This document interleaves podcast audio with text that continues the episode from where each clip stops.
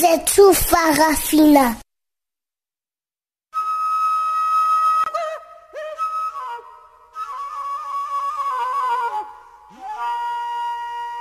Farafina. Farafina. Terre de soleil. Farafina. Farafina. Un magazine d'infos africaine.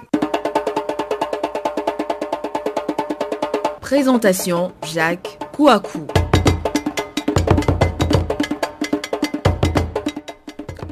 Affaire d'Ahmed Abdallah Sambi, l'un des avocats de l'ex-président comorien assigné à résidence, se plaint de ne pas avoir accès au dossier. Ahmed Sambi est accusé de la corruption, de corruption plutôt dans l'affaire dite de la citoyenneté économique. Au Congo-Brazzaville, l'ancien chef rebelle Pasteur Ntoumi a rencontré des membres de la commission mixte paritaire pour la paix dans la région du Poul, où il a posé de nouvelles conditions pour le désarmement des ex-combattants ninja.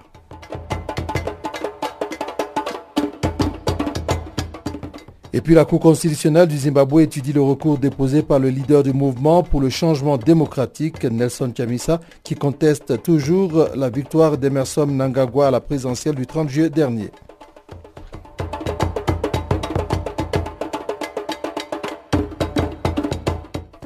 Voici là quelques titres qui seront décortiqués dans la partie magazine euh, que nous allons ouvrir tout à l'heure pour vous.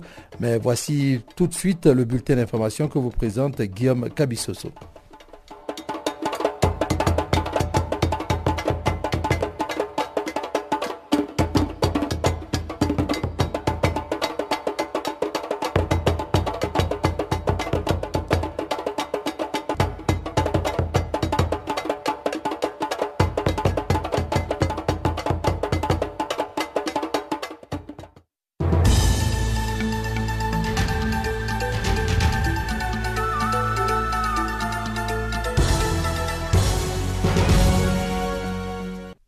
Merci Jacques Kouakou, auditeur de Canal Afrique. Bonjour à tous.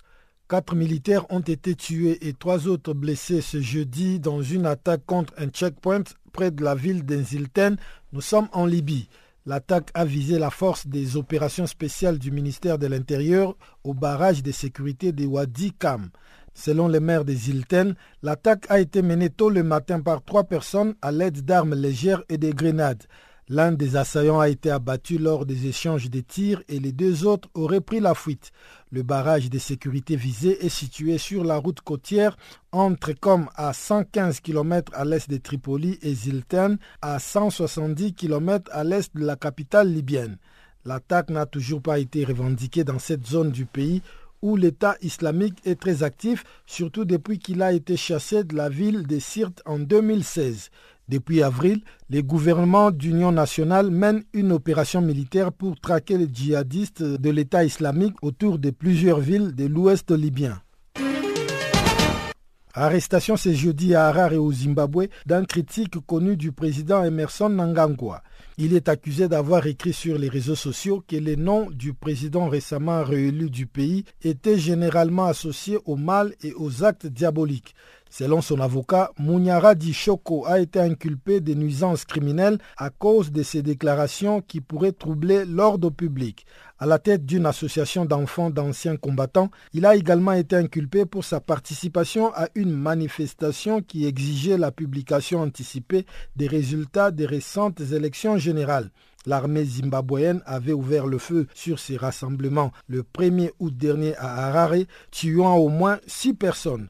Mercredi, dans la capitale zimbabwéenne, le mouvement pour le changement démocratique a requis l'annulation pour faute de ces résultats devant la Cour constitutionnelle qui doit se prononcer ce vendredi. Le MDC accuse les gouvernements et les forces de sécurité d'avoir arrêté nombre de ses partisans depuis cette élection. Direction à présent l'Ouganda où le chanteur et député Bobby Wine a été inculpé jeudi pour trahison par un tribunal civil peu après qu'une cour martiale eut abandonné les accusations de possession illégale d'armes à feu à son encontre. Le tribunal de Goulou au nord du pays a décidé de maintenir ainsi Bobby Wine en détention jusqu'au 30 août prochain, date à laquelle il va comparaître pour trahison en compagnie de 34 autres personnes inculpées pour le même motif la semaine dernière. Auparavant, toujours à Goulou, le tribunal militaire avait renoncé à des poursuites pour possession illégale d'armes à feu contre Bobby Wan au motif qu'il devait répondre de l'accusation la plus grave des trahisons. Ces derniers avaient été arrêtés le 14 août dernier à Arua, au nord-ouest du pays, où il était venu soutenir les candidats de son parti à une élection législative partielle. Selon la police, deux armes à feu avaient été retrouvées dans la chambre d'hôtel de Bobby Wan à Arua. Mise en place au Mozambique de nouveaux tarifs en très forte hausse pour l'enregistrement et l'accréditation des journalistes locaux et étrangers dans le pays adopté en Conseil des ministres le mois dernier dans le but officiel de mieux réguler le marché de médias, le nouveau décret du gouvernement est entré en vigueur mercredi à moins de deux mois des prochaines élections locales. En vertu de la nouvelle grille, il va coûter désormais l'équivalent de 1500 euros à un journaliste étranger pour faire un reportage au Mozambique et jusqu'à 7500 euros par an s'il souhaite s'installer en tant que correspondant d'un média étranger une brusque augmentation qui frappe tout autant les médias locaux. Ainsi, la taxe exigée par les autorités pour enregistrer une chaîne de télévision est passée à 45 000 euros. Un décret aussitôt dénoncé par les défenseurs de la liberté de la presse, dont Human Rights Watch et Amnesty International. En République démocratique du Congo, enfin, le bilan de la dixième épidémie de fièvre hémorragique Ebola est monté à 61 morts selon le ministère de la Santé qui l'a annoncé ce jeudi. La Direction générale de lutte contre la maladie enregistre 34 décès parmi les cas confirmés par des tests en laboratoire sur des prélèvements et 27 parmi les cas probables. Ces derniers datent d'avant la déclaration de l'épidémie le 1er août dans la province du Nord Kivu à l'est du pays. Les autorités congolaises font état d'un total de 103 cas en date, dont 76 confirmés et 27 probables. Le comité éthique a approuvé l'utilisation de quatre nouvelles molécules thérapeutiques expérimentales supplémentaires qui viennent s'ajouter à une cinquième, le MAB114, utilisé depuis le 11 août dernier. Outre les traitements, 2179 personnes ont été vaccinées dans la région de Beni, où plus de 7000 vaccins ont été acheminés.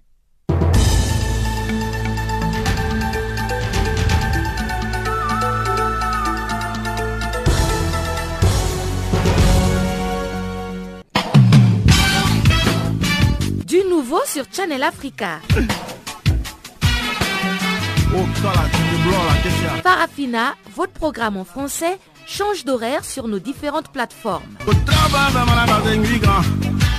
À partir du 1er novembre 2017, retrouvez-nous de 16h à 17h en temps universel sur DSTV, canal 802 et sur Internet live streaming à l'adresse channelafrica.co.za en ondes courtes et sur satellite. Retrouvez-nous tous les jours à la même heure, de 16h à 17h en temps universel, mais aussi en rediffusion de 23h à minuit. Channel Africa, la perspective africaine.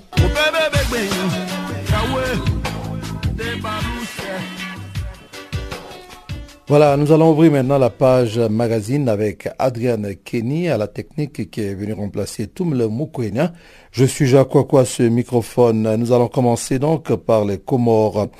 Affaire d'Ahmed Abdallah Sambi, l'un des avocats de l'ex-président comorien, a signé à résidence, se plaint de ne pas avoir accès au dossier. Ahmed Sambi est accusé de corruption dans l'affaire dite de la citoyenneté économique. Son avocat, maître Jean-Gilles Alimi, déclare que cette mise en examen était prévisible. Au micro de Pamela Kumba, il revient ici sur cette affaire et appelle l'Arabie saoudite concernée à se prononcer. Là, il reste à son domicile, mais qui est transformé de manière plus contraignante en, maison d'arrêt annexée euh, à la maison de Moroni. Donc euh, euh, ça, on s'y attendait, dans la mesure où de toute façon, tout était prétexte à écarter le président Sambi l'ancien président Sambi, et puis a, écarté un opposant politique, euh, l'actuel président Azali. Donc euh, euh, on, s'y attendait. Malheureusement, bien que dans le dossier, si vous voulez, on avait, il avait déjà été entendu à la fois par les services de gendarmerie et puis pas encore par le juge d'instruction, mais on savait qu'en fait cette, cette, cette, mise en examen allait venir. Alors la difficulté, c'est que aux Comores, on n'a pas encore accès au dossier. Moi, je suis en relation avec un avocat comorien, Mahamoudou, qui s'occupe de son bi sur place. Et on n'a pas encore accès au dossier. C'est-à-dire qu'il a été mis en examen. on lui a signifier euh, les, accusations de corruption, de détournement, de complicité, de faux d'usage ou de forfaiture, mais on n'a pas accès au dossier. C'est-à-dire qu'en réalité, on ne sait pas sur quoi on se base. Donc euh, nous, bien évidemment, ben, on n'a pas perdu de temps, on a quand même euh, dès à présent vu ce qu'il y avait dans, les reproches qu'on peut lui faire et dans les, les défenses que l'on peut avoir, et dans ces conditions, si vous voulez, on est prêt à pouvoir apporter des arguments. Simplement, ce que je voudrais signaler dès à présent, c'est que la justice de toute façon n'est pas objective, dans la mesure où le juge d'instruction qui l'a euh, mis en examen n'est autre qu'un nommé Ali Amani Abdallah, qui est, euh, autre que le neveu du président Azali. Donc c'est l'exécutif qui poursuit, euh, qui poursuit le président Sambi, qui est un opposant principal au président Azali, par l'intermédiaire d'un magistrat qui n'est autre que quelqu'un de sa famille. Donc il y a un article dans le code de procédure comorien qui permet euh, de solliciter la, récusation de ce magistrat. Je ne suis pas sûr qu'en fait on nous donne raison parce que j'ai peu confiance euh, euh, à la possibilité, si vous voulez, de faire valoir ces arguments, mais je tiens à le souligner en tout cas. Alors, l'ancien président Sambi est accusé dans une affaire dite de la citoyenneté économique. De quoi s'agit-il exactement?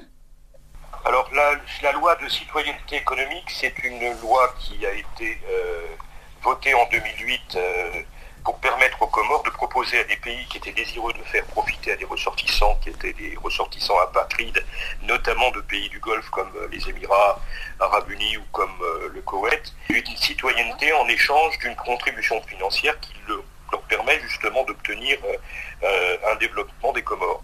Donc cette loi a été comme, cette loi a été débattue à l'Assemblée nationale, à l'Assemblée des Comores plutôt le 27 novembre 2008. Il y a eu un décret d'application en décembre 2008 et euh, elle avait fait l'objet même d'un recours devant euh, auprès du Conseil de la Cour constitutionnelle au mois de décembre 2008. Deux recours, deux recours qui ont été rejetés. Et pourquoi je le précise, c'est la raison pour laquelle, effectivement, comme ça ne plaît pas au président Azali, eh bien la Cour constitutionnelle a été a perdu de ses capacités jusqu'à disparaître par le référendum qu'il a pu faire. C'est-à-dire qu'en fait, il a euh, organisé une procédure référendaire euh, sans arbitre constitutionnel, sans arbitre qui permet de garantir la réalité et, euh, la légitimité des opérations électorales, parce qu'il se dit aujourd'hui convaincu que 92% des personnes ont entériné effectivement son projet référendaire, mais c'était simplement sur même pas 25% des électeurs qui ont voté en sa faveur. Donc euh, cette loi de citoyenneté économique, euh, euh, il n'y avait pas lieu de saisir justement une commission parlementaire pour venir la contester, puisque la Cour constitutionnelle l'avait entérinée. Voilà, donc si vous voulez, cette citoyenneté, c'est la possibilité justement de vendre des passeports comoriens à des ressortissants apatrides. les personnes qui étaient désireuses d'obtenir ces citoyennetés n'étaient que des États, c'est-à-dire s'il y a d'autres personnes ou des individus qui ont pu profiter effectivement de ces dispositions, eh bien ça ne concerne pas le président Sambi qui n'a traité qu'avec les États, notamment avec les Émirats. Et si, euh, moi j'aimerais bien que les Émirats se prononcent justement, les Émirats arabes unis se prononcent également sur euh, ces accusations, parce que euh, ce serait dans ces conditions, comme ils l'ont acheté, ils ont acheté ces passeports, des personnes qui pourraient être également euh, inquiétés par ceci. Et donc ils ont toutes les preuves pour déterminer justement que cette opération a été propre et n'a pas euh, entraîné, si vous voulez, la moindre infraction. Canal Afrique, l'histoire de l'Afrique, www.canalafriqueenunmot.org.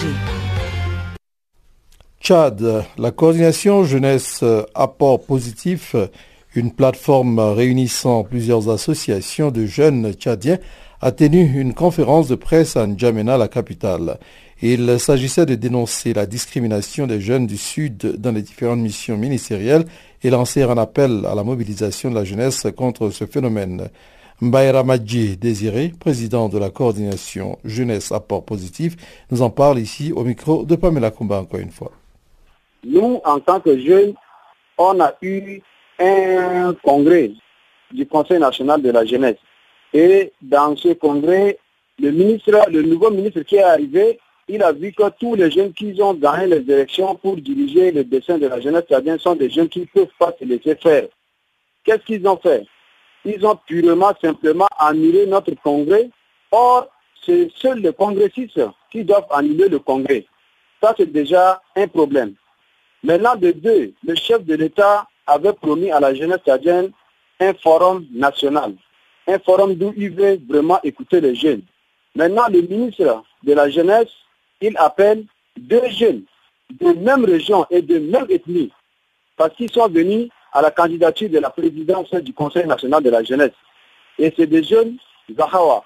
D'où le ministre leur a demandé de venir pour que chacun calme ses, ses amis, parce qu'on a fait des coalitions pour aller aux élections. Et là, on a pris ça déjà en mal. Maintenant, le comité d'organisation qu'ils ont mis sur pied pour le forum national, la jeunesse avait eu deux quotas. Ils ont mis deux jeunes du Nord, même ethnie. C'est des jeunes grands. Maintenant, nous, on a dit ça, on a dit, on va essayer encore de revendiquer. Il y a un voyage pour les États-Unis, d'où il y a cinq jeunes. Tous, c'est des jeunes du Nord. Il y a un voyage aussi dans le cadre du Conseil national de la jeunesse en Angola. Or, le ministère de la Jeunesse avait suspendu toutes les activités du Conseil national de la jeunesse. Il y a deux jeunes du Nord qui vont aller. Un s'appelle euh, Massar, l'autre s'appelle Até.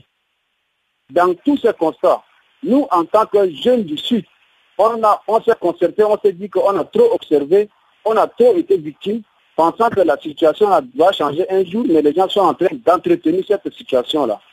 Donc c'est dans ce sens qu'on a dit, il faut qu'on sorte ce problème-là de cet ombre-là afin que toute l'opinion nationale et internationale écoute ce qui se passe au Tchad.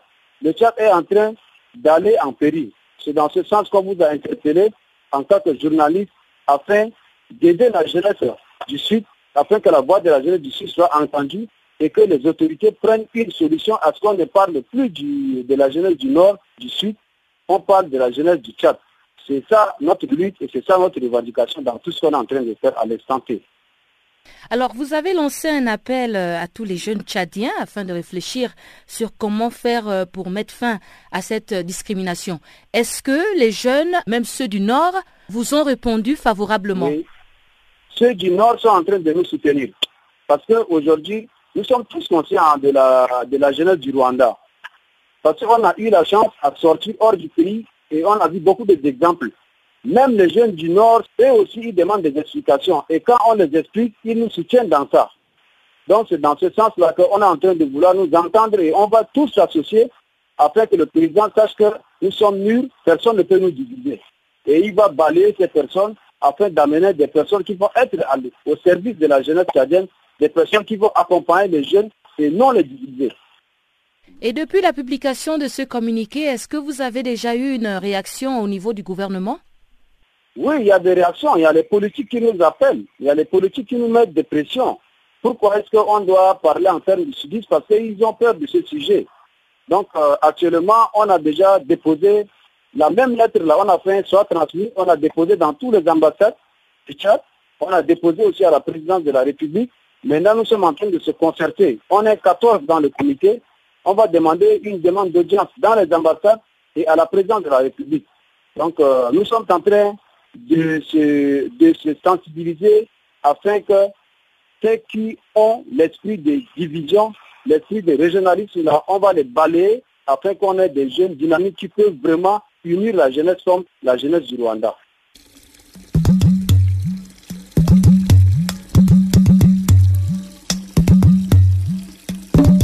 Vous écoutez Channel Africa à la radio et sur internet www.channelafrica.org.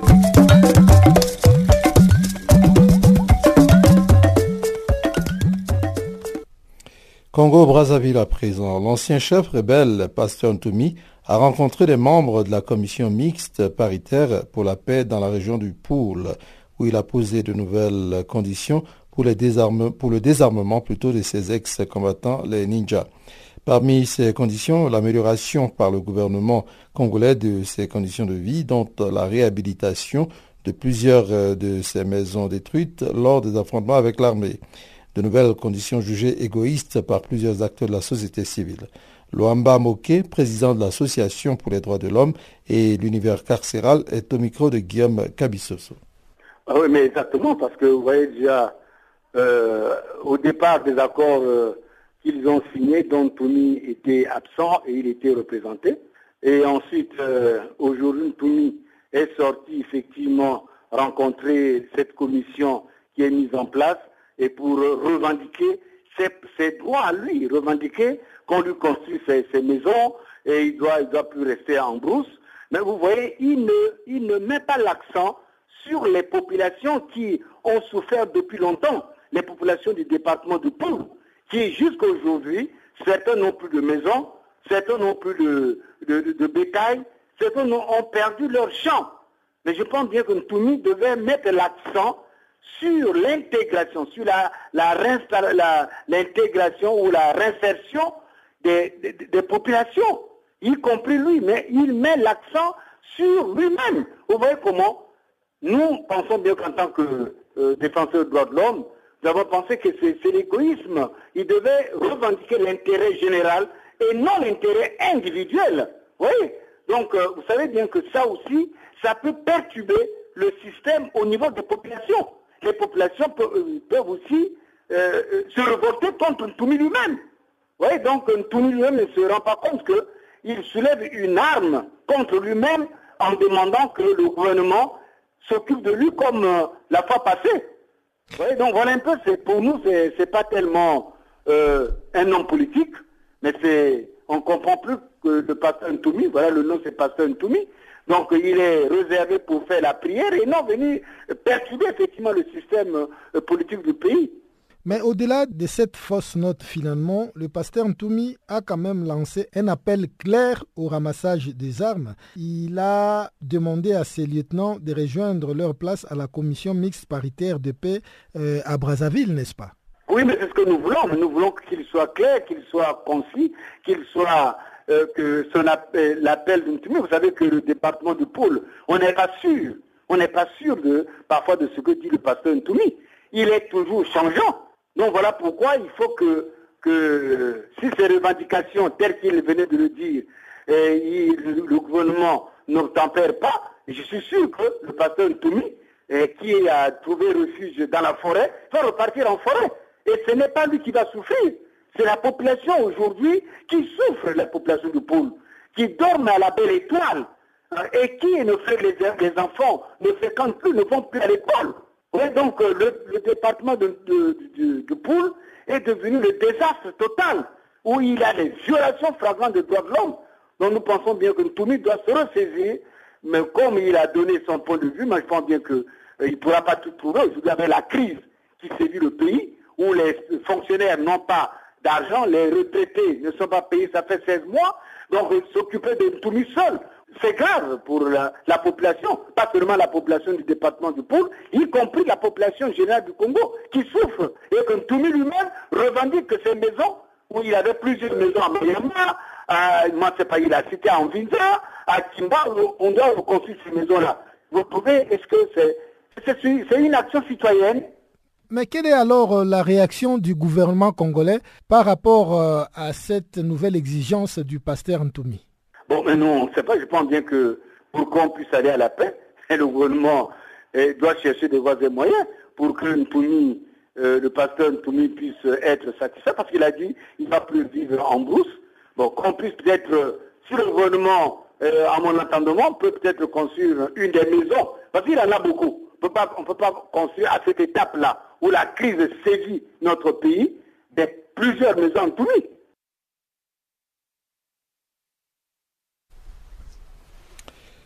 Voilà, c'était là donc euh, une réaction euh, sur euh, l'affaire Pasteur Ntoumi. Nous allons maintenant nous rendre en RCA pour dire que les groupes armés en Centrafrique ont présenté près de 200 revendications au panel d'experts de l'Union africaine qui organise une médiation avec le gouvernement dans un pays en proie à des combats quotidiens. Parmi ces revendications figure la mesure d'une amnistie générale. Détail encore avec Guillaume Cabissoso.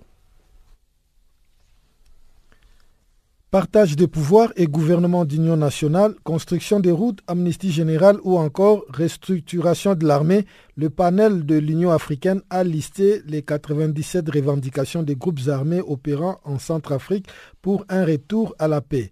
Selon un diplomate à Bangui, des émissaires de chaque groupe armé doivent désormais se réunir avec le panel à Bouar, à l'est du pays, à l'ouest du pays le 27 août prochain pour une harmonisation de ces revendications avant de les soumettre aux autorités en vue d'un accord.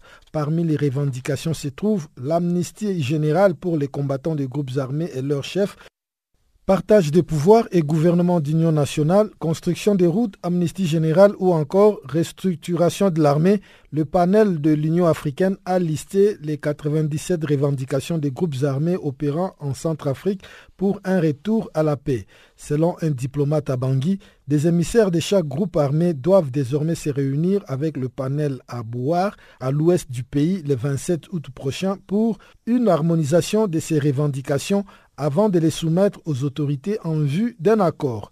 Parmi les revendications se trouve l'amnistie générale pour les combattants des groupes armés et leurs chefs, une mesure polémique qui est réclamée par ces groupes depuis le début des violences en 2012. Mais les autorités centrafricaines, appuyées par la communauté internationale, ont toujours refusé ces prérequis à une cessation des hostilités. Une cour pénale spéciale a été créée pour juger les crimes commis dans le pays depuis 2003. Autre revendication majeure, la révision des accords de coopération militaire entre la République centrafricaine et la Russie. Depuis début 2018, la Russie a en effet signé plusieurs accords de ce type avec Bangui, suscitant l'ire de certains groupes armés qui voient d'un mauvais œil un réarmement de l'armée centrafricaine. Très présent diplomatiquement depuis plusieurs mois en Centrafrique, Moscou a par ailleurs tenté d'organiser samedi une réunion de médiation parallèle à Khartoum au Soudan, selon des sources concordantes. Une première tentative avait été faite en juillet dernier sans succès. Lundi, le porte-parole du gouvernement centrafricain Ange Maxime Kazagui a démenti dans un communiqué la tenue de la réunion et réaffirmé l'attachement des Bangui à la médiation de l'Union africaine. Soutenu par l'ONU et les principaux partenaires de la Centrafrique, le panel africain a rencontré les groupes armés ainsi que les deux anciens présidents Michel Djotodia au Bénin et François Bozizé en Ouganda. De nombreuses tentatives de médiation ont eu lieu en Centrafrique depuis le début de la crise en 2012 et sept accords de paix ont été signés sans qu'aucun ne parvienne à un retour au calme. La Centrafrique reste ravagée par des combats incessants entre des groupes armés qui combattent pour le contrôle des territoires et leurs ressources. Impuissant, l'État n'a de contrôle que sur une très maigre partie du pays. Guillaume Kabissoso pour Canal Afrique.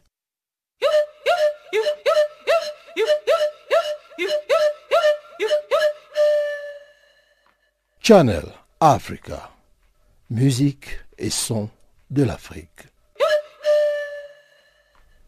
Nous allons maintenant marquer une pause comme d'habitude et nous la faisons musicalement bien entendu et nous allons aller écouter euh, notre frère du Mali euh, qui va nous chanter Konon et c'est Salif Keita. Mais juste après, nous aurons droit au bulletin économique que va vous présenter Chanceline Louraquois. Après quoi, nous allons continuer dans la deuxième partie de Farafina. En attendant, voici Salif Keita.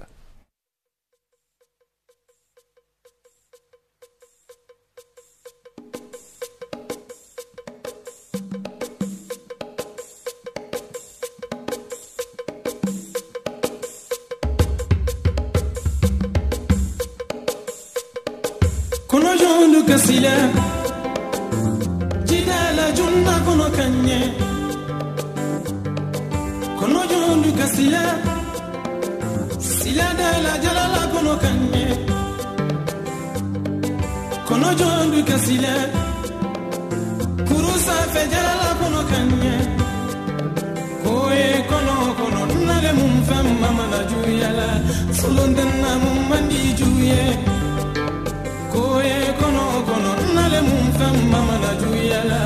Pulundum mum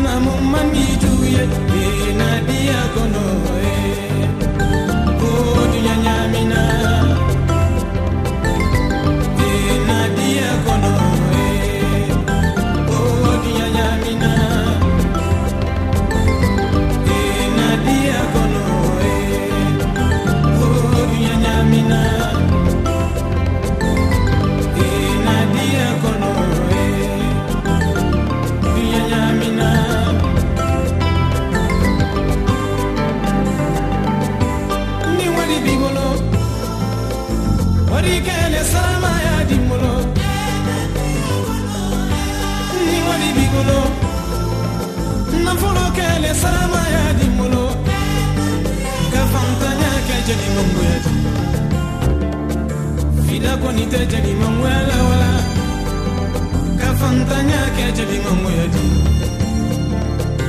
fida ko ni te jadi mangoya la wala halibi itana ke jamaro do fida ko ni te jadi mangoya la wala halibi ni itana ke juguya badi. Fida ko ni te jadi mangoya la wala halibi ni itana ke mu mafoti dako ni nadia kono eh oh ya bina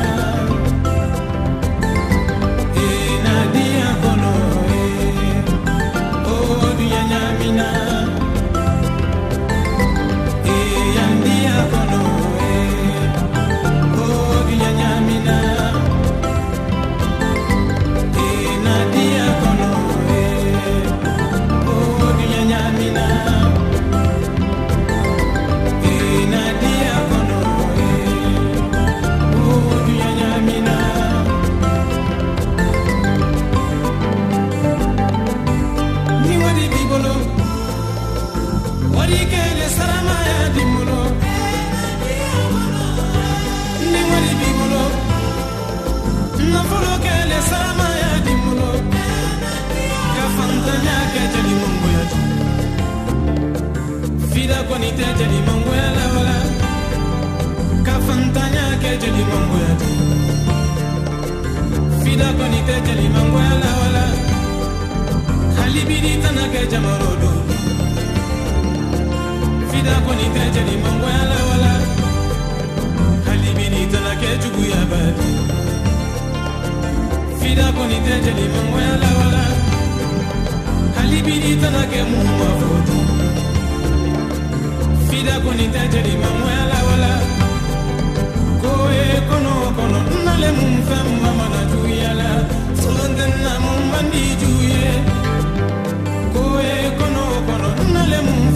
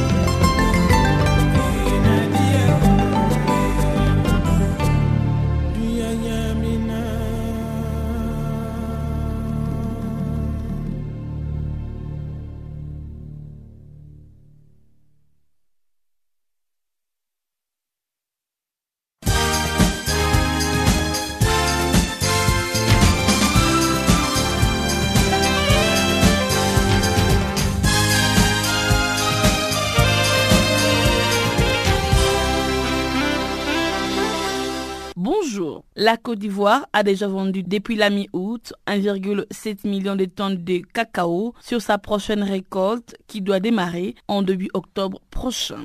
Les pays qui subissent de plein fouet depuis deux ans les revers de la chute des cours ont ont cédé toute sa récolte avant le début de la saison afin de se prémunir contre l'instabilité du marché et maintenir ainsi un prix garanti à ses paysans entre 750 et 800 francs CFA les kilogrammes contre 700 francs CFA pour la campagne qui s'achève. Notons que la production ivoirienne de cacao devrait s'établir autour de 1,8 à 1,9 million de tonnes au cours des trois prochaines années, selon les estimations, après avoir atteint un record de 2 millions de tonnes il y a deux ans. En marge de l'audience accordée mercredi au président Joao Lorenzo à Berlin, la chancelière Angela Merkel souhaite les entreprises allemandes s'engagent davantage en Angola. Elle a promis un plus grand engagement de l'Allemagne dans le pays. La chancelière Angela Merkel s'est de nouveau déclarée prête à autoriser la livraison à l'Angola des navires de surveillance des côtes, une promesse qu'elle avait déjà annoncée en 2011 sans la tenir suite à des violentes critiques dans le pays. Rappelons que le président Joao Lourenço avait promis à son peuple lors de son investiture le miracle économique grâce aux investissements étrangers. Le troisième sommet du Forum sur la coopération sino-africain se tiendra le 3 et 4 septembre prochain à Pékin sur le thème La Chine et l'Afrique, communauté de destin et partenariat mutuellement profitables. Ce sera l'événement le plus important en Chine au vu de la qualité de participants. Le point de départ se fera sous forme d'un panel de haut niveau entre les dirigeants chinois et africains et les représentants des milieux d'affaires et des bailleurs de fonds. Les sommets verra ainsi la participation du secrétaire général de l'ONU, Antonio Guterres, l'Union africaine et 26 organisations africaines et internationales. Dans le menu, l'initiative chinoise, baptisée la nouvelle route de la soie, figure au premier plan. Une coordination devra donc établie lors de ces forums entre cette initiative chinoise, l'agenda 2030 du développement durable de l'ONU et l'agenda 2063 de l'Union africaine. Bref, les sommets débouchera sur un plan d'action conjoint entre la Chine et l'Afrique du Forum sur la coopération Chine-Afrique. Au Togo, les ministres de l'économie et des finances, Sani Yaya, a récemment signé avec la Banque mondiale un accord de prêt de 30 millions de dollars relatif au financement du projet d'infrastructure et de développement urbain. Les prêts servira à financer le projet d'amélioration de l'accès aux infrastructures urbaines de base dans les villes de Lomé, Palipé, Séville, Atakpamé, Sokodé, Kara et Dapaong. Les projets contribuera au renforcement de la capacité institutionnelle des villes participantes en matière de planification et de gestion urbaine. En conclusion, la mise en œuvre du présent projet est d'une très grande importance pour les gouvernements au regard des attentes des populations. Au Niger, en visite de travail la semaine dernière, le responsable de l'Organisation des Nations Unies pour l'alimentation et l'agriculture, du Fonds international de développement agricole et du Programme alimentaire mondial ont réitéré une fois de plus leur appui dans les cadres de la lutte contre l'insécurité alimentaire. Le FIDA s'engage à travailler avec la FAO, les PAM et les gouvernements du Niger afin de combler les fossés entre l'aide humanitaire et l'aide au développement sur le long terme de manière à ce que les agriculteurs deviennent plus résilients face aux chocs et soient en mesure d'accéder à une alimentation nutritive de manière durable tout en améliorant leurs revenus. On rappelle le FAO, le FIDA, le PAM sont trois agences onisiennes qui œuvrent depuis au Niger en vue de l'éradication de la faim et la malnutrition. C'est par cet élément que nous mettons fin à notre bulletin économique.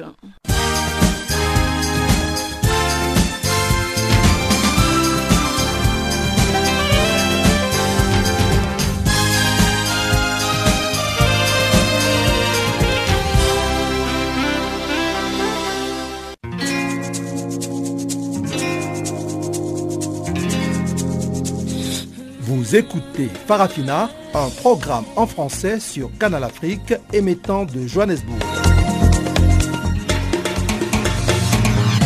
Pour vos réactions à nos émissions, écrivez-nous soit à l'adresse électronique suivante farafina.channelafrica en un seul ou envoyez-nous un SMS au numéro qui suit 00 27 833 81 56 59.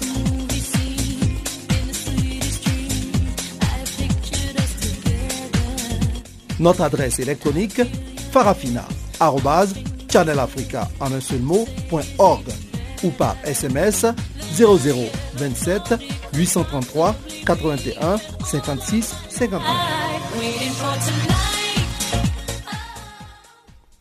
Voilà, revenons maintenant dans notre programme pour la seconde partie de Farafina avec euh, laquelle nous commençons avec le Zimbabwe. La Cour constitutionnelle étudie le recours déposé par le leader du mouvement pour le changement démocratique, Nelson Chamisa, qui conteste toujours la victoire d'Emerson Nangagwa à la présidentielle du 30 juillet dernier. Les juges rendront leur verdict d'ici vendredi prochain. Conséquence, l'investiture du président a de fait été reportée. Voici encore des explications avec euh, Chanceline Loraquois. Une dernière chance pour l'opposition. Les membres du mouvement démocratique pour le changement ont cette fois le regard tourné vers la Cour constitutionnelle. La Haute Cour s'est penchée mercredi sur l'élection d'Emerson Nangagwa.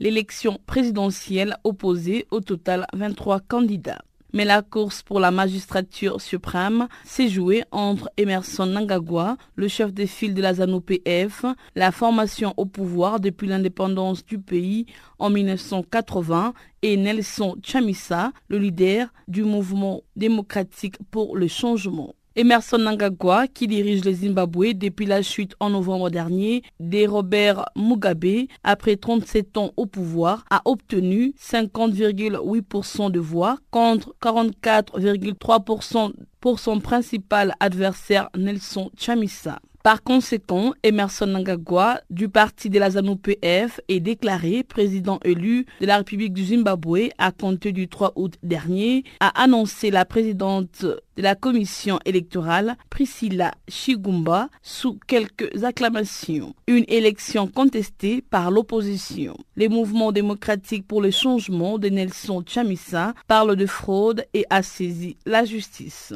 Et la ZEC, la commission électorale, d'avoir manipulé les résultats qu'elle a publiés. Toutes les preuves de fraude dont nous avons besoin sont disponibles. Il n'y aura aucun doute pour tous les citoyens. Il y a eu une tricherie et une fraude des mamoufs, a déclaré mercredi Tabani Mpoufou, avocat du mouvement démocratique pour le changement. De preuves des irrégularités du scrutin du 30 juillet dernier, ils affirment en avoir plus que nécessaire. Selon l'avocat Tabani Mpoufou, plusieurs dizaines de milliers de votes sont litigieux. Il a laissé entendre que son argument est qu'avec toutes ces irrégularités qui ont été établies, on ne peut pas entériner les processus électoraux qui a clairement fait l'objet de manipulation. Et quand on additionne le chiffre qu'il a présenté, un second tour aurait dû être inévitable. Mais pour Tembi Nkosi, Magwaliba, avocat du président Nangagwa, l'opposition n'a apporté aucune preuve. Il s'agit d'affirmations risquées et irrécevables que la ZANU-PF et certains éléments des forces de sécurité ont forcé les habitants de plusieurs villages de voter pour le parti au pouvoir. Mais il n'y a pas de nom, pas de localité, pas de date, rien. Les plaignants font des accusations sérieuses sans aucun fondement. Les débats à la Cour constitutionnelle sont retransmis en direct à la télévision nationale. À l'intérieur, la salle d'audience est pleine à craquer. À Harare, la population scrute les bons déroulements de cette dernière phase judiciaire du processus électoral. Mais à l'extérieur de la cour, les gros camions de l'armée sont stationnés, signe que la situation reste tendue. Cette procédure a certes provoqué le report de la cérémonie d'investiture d'Emerson Nangagwa, mais le chef de l'État se montre confiant. Il répète que les observateurs internationaux ont jugé le scrutin juste et transparent. Âgé de 75 ans, Emerson Nangagwa a salué un nouveau départ avant d'appeler à l'unité pour construire un nouveau Zimbabwe pour tous. Je m'appelle Papa Wimbale Kuruyaka.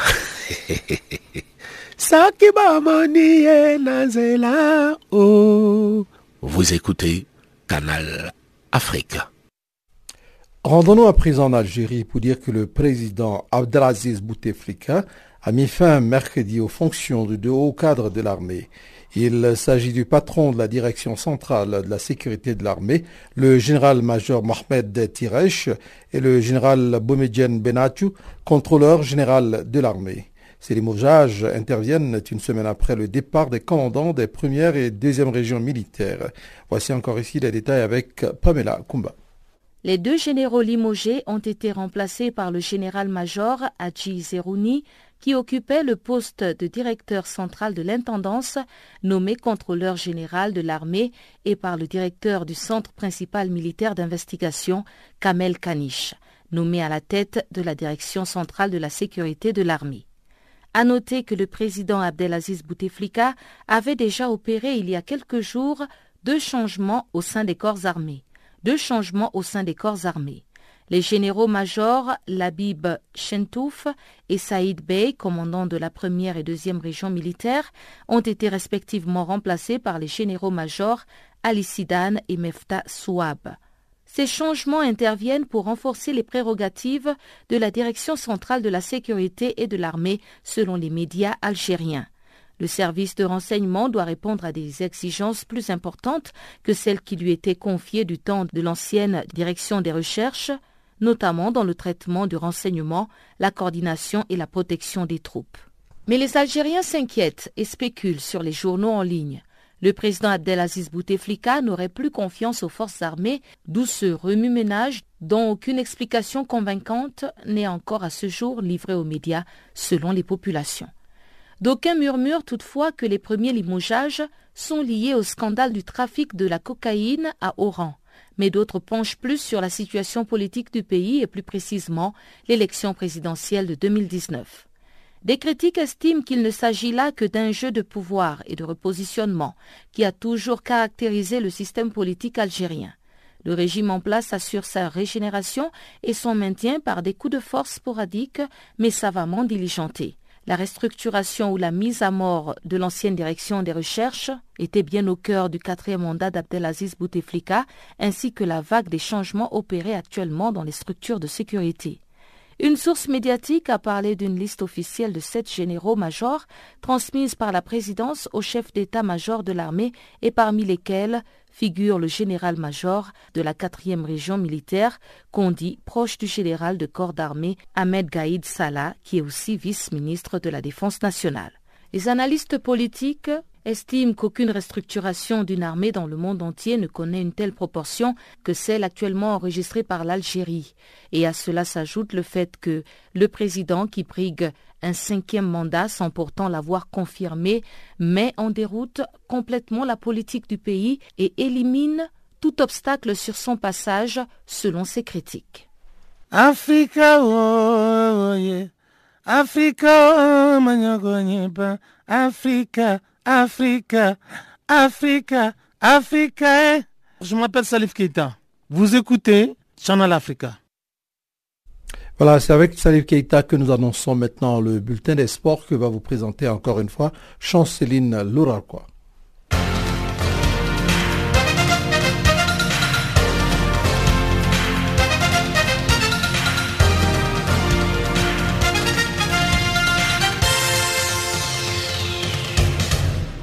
Bonjour. En séjour en Côte d'Ivoire, la légende du football africain, Samuel Eto'o, a pris part mercredi à la séance d'entraînement de la SEC Mimosa à Sol Béni, située à la rivière 3 Mputo. Ensuite, il a échangé avec les directeurs sportifs du club jaune et noir, l'ex-buteur des éléphants, Bakari Kone Di Baki. À la suite, Samuel Eto'o s'est entraîné sur la pelouse avec la formation Mimosa qui prépare sa dernière rencontre de la Coupe des Confédérations prévue le mercredi 29 août prochain à Abidjan contre Vita Club de la République démocratique du Congo. Rappelons que Samuel Eto'o a signé la semaine dernière avec le Qatar Sport Club.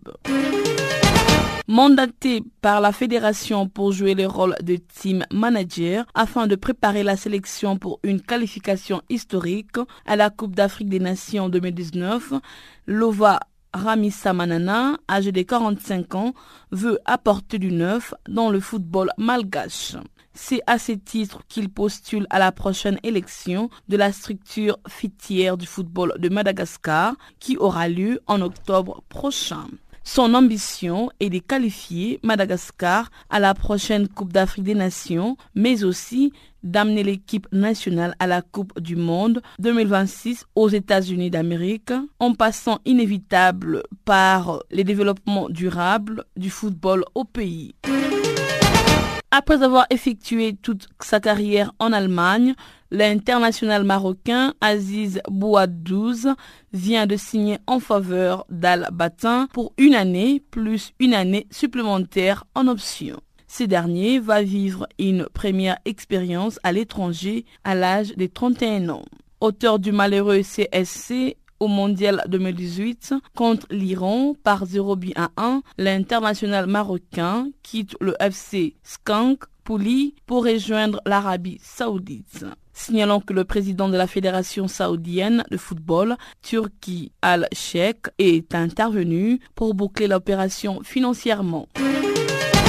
Pisté par l'homme, début 2016, l'ancien buteur du tout-puissant Mazembe et international tanzanien Ali Samata voit à nouveau son nom circuler en Ligue 1. Il ferait office de priorité aux yeux du directeur technique aquitain Ulrich Ramé. Mais ce dossier doit encore être validé par le futur entraîneur des Girondins qui devrait être Thierry Henry. Samaton a marqué 38 buts en 118 matchs depuis son arrivée en Belgique en janvier 2016. En Zambie, suspendu pour deux ans de toute activité liée au football, l'ancien président de la Fédération de football, Kalusha Boalia, compte bien se défendre. Ce dernier a été suspendu par la FIFA pour avoir violé les articles 16 et 20 du Code éthique de l'instance mondiale en acceptant des avantages financiers de Mohamed Bin Amam, ancien président de la Fédération de football du Qatar et de la Confédération asiatique de football.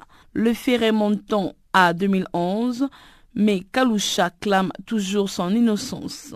Les membres du comité exécutif de la CAF comptent faire appel auprès du tribunal arbitral du sport avant de laver son honneur. Rappelons que l'ancien capitaine de la Zambie, Kalusha Boalia, est membre du comité exécutif de la CAF et président de la commission de développement de l'instance dirigeante du football continental. Bordeaux se déplace ce jeudi en Belgique pour affronter la Gantoise en barrage aller d'Europa League plombé par un mauvais début des championnats. Le meilleur buteur de l'histoire de l'équipe de France se rapproche du bon des Bordeaux. L'entraîneur adjoint de la Belgique Thierry Henry pourrait très bientôt rejoindre les Girondins de Bordeaux. Il est d'accord sur le principe pour devenir le prochain coach de l'équipe de Ligue 1. Les négociations entre les dirigeants du club et l'entraîneur sont sur la bonne voie, bien que beaucoup de détails restent encore à régler. Pas d'accord formel pour le moment, mais en cas de consensus, il faudra une double validation pour que Thierry Henry puisse coacher le Bordeaux. Après validation, il pourrait donc remplacer Gustavo Poète, mis à pied. Ainsi s'achève notre bulletin des sports.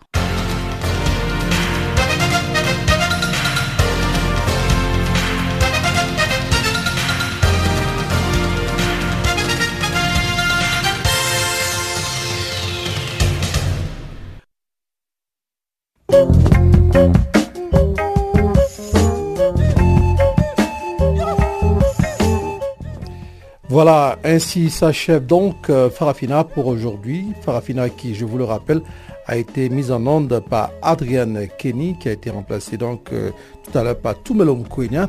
Je suis Jacques Kouakou à ce microphone. Euh, nous avons été très heureux d'être ensemble. Nous, c'est tous nos correspondants, nos collaborateurs Pamela Kumba ainsi que Chanceline Loura et Guillaume Kabisoso pour la mise en onde donc de ce programme de Farafina qui s'achève maintenant. On va se retrouver demain à la même heure sur la même fréquence, bien entendu. En attendant, portez-vous bien et à très bientôt. Au revoir.